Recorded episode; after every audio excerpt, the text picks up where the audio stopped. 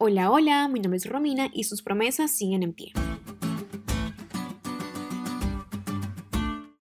Ustedes ya conocen un poco de mi historia, y para los que son nuevos por aquí, déjenme contarles que hace cuatro años tomé la decisión más loca y sabia de mi vida, servirle a Dios a tiempo completo como voluntaria donde Él me llame. Ha sido un proceso de renuncias, pero sobre todo de fe. Esa palabra de apenas dos letras que te mueve a hacer cosas locas por Jesús y que se resume en dejar en sus manos nuestros planes porque Él sabe y nosotros simplemente confiamos aunque no podamos ver cómo será el final, del otro lado del camino. Hace cuatro meses volví a Brasil por una invitación que una amiga me hizo para ser como voluntaria periodista en un colegio. Todo fue súper loco y rápido. Siempre le dije a Dios que mis sueños eran vivir aquí y conseguir un trabajo dentro de su obra. Creo que fue necesario que muchas cosas pasaran hasta que Él cumpla su promesa en mí. Ya me sentí muy frustrada y con ganas de volver a mi país, porque claramente sería más cómodo. Pero hace dos semanas recibí una propuesta de trabajo que me quedé súper loca.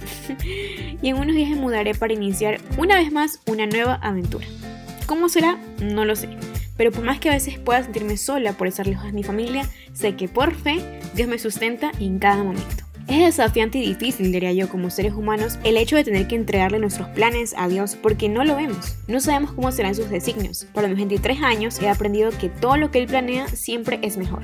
Esta semana aprenderemos que existen verdades que pueden ayudarnos a sostenernos aún en las peores situaciones. Verdades donde podamos admitir, por más loco que suene, que vemos al invisible. El versículo de la semana se encuentra en Hebreos 11:27 y dice, Por la fe dejó a Egipto no temiendo la ira del rey porque se sostuvo como viendo al invisible.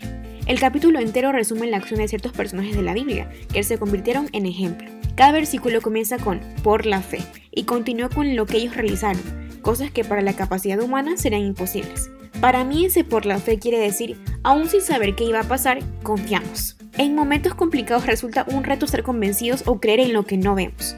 Queremos respuestas rápidas, salidas, soluciones, pero querramos o no, es donde más nuestra fe y el fruto del Espíritu se pone a prueba. El final del versículo para memorizar dice en la versión NTV, siguió firme en su camino porque tenía los ojos puestos en el invisible, invisible con mayúscula. Somos llamados a ver al invisible, a nuestro Padre, no solo en tiempos buenos, y sí especialmente cuando todo va mal.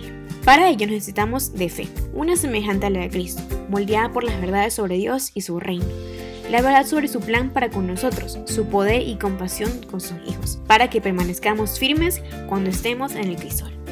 ¿Y tú? ¿Qué promesa repites cuando te encuentras en dificultades?